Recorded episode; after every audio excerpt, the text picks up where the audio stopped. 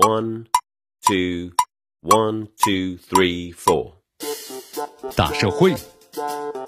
小新闻，新鲜事儿，天天说。朋友们，你们好，这里是天天说事儿，我是江南。这近日，广东广州的某公司的女职工龙某，在江西的于都县呢出差时，被公职人员的猥亵。这个事件呢，被当事女子曝光之后啊，引发了网友们的热议。你看，三月十七号，媒体报道，经过余都警方的调查，二零二一年的三月八日晚上，这龙某呢和蓝某，龙某和蓝某呀，这蓝某呢是余都县的司法局的副局长。那么在余都县的工业园某私企的内部的 KTV 唱歌，唱歌过程当中呢，这蓝某对龙某实施了猥亵的行为。目前呢，当地的警方应对违法人员的蓝某依法呢处以了行政拘留十日，而蓝某呢因为涉嫌是严重的违纪，被停职检查立案审查。从目前的通报情况来看呢，这蓝某为其不当行为付出了代价。女职工龙某呢被公职人员猥亵，这案件呢似乎有了初步的结果。不过呢，结合当事人及各方媒体的还原，咱们可以发现呢，这女职工遭到猥亵的时候，旁观者的沉默行为令人犹惧。根据当事女子的说法，猥亵案发生的时候，公司的行政的杨某和公司的主管卢某呀都在场。蓝某在众目睽睽之下呢猥亵龙某，但现场的同事啊没有任何的制止和解围的动作，而且事后呢，主管卢某还责怪女当事人呢穿着暴露，并且建议呢不要去闹，甚至直言呢喝了点酒勾肩搭背也很正常。尽管这些细节呢，我们说更多的只是当事人单方面的说法，还有待于进一步的调查确证。不过呢，结合女子与主管的事后聊天的记录，以及呢各方的暧昧的态度来看，这涉事女子呢在当时确实处于孤立无援的状态，遭遇猥亵却没有人伸出援手，在场人员沉默，纵容了猥亵行为的发生。考虑到这种猥亵行为啊是在企业招待中产生的，那么龙某其实呢就是遭遇了职场的性骚扰。而龙某的同事、领导呢眼中，职场的性骚扰似乎司空见惯。面对女同事、女下属呢明目张胆的被性骚扰，沉默却成了他们的首要态度。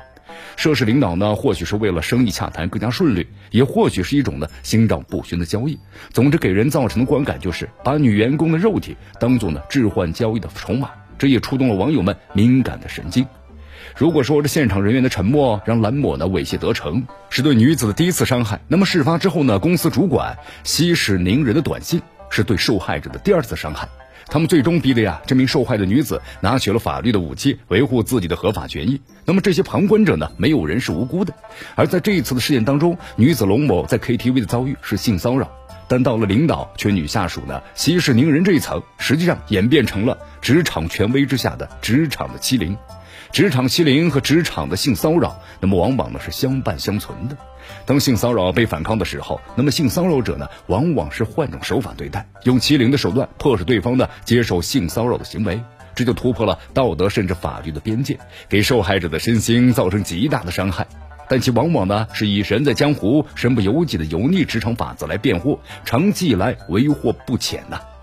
你看，前不久广东佛山毕业的二十三岁女孩的小陈，在应聘到当地的房地产公司之后呢，被已婚的男主管叫去唱歌喝酒，凌晨三点被带到了酒店开房，并发生关系。后来发现呢死于房中。那么此事呢，同样，此事同样引起舆论对于呢职场欺凌的热议。还有多少人在遭遇职场的性骚扰，给他们造成了怎样的伤害？因为反抗性骚扰而遭遇职场的欺凌，那么他们是不是得到了及时的救济？在当下的职场环境之中，这些问题都是需要正视的。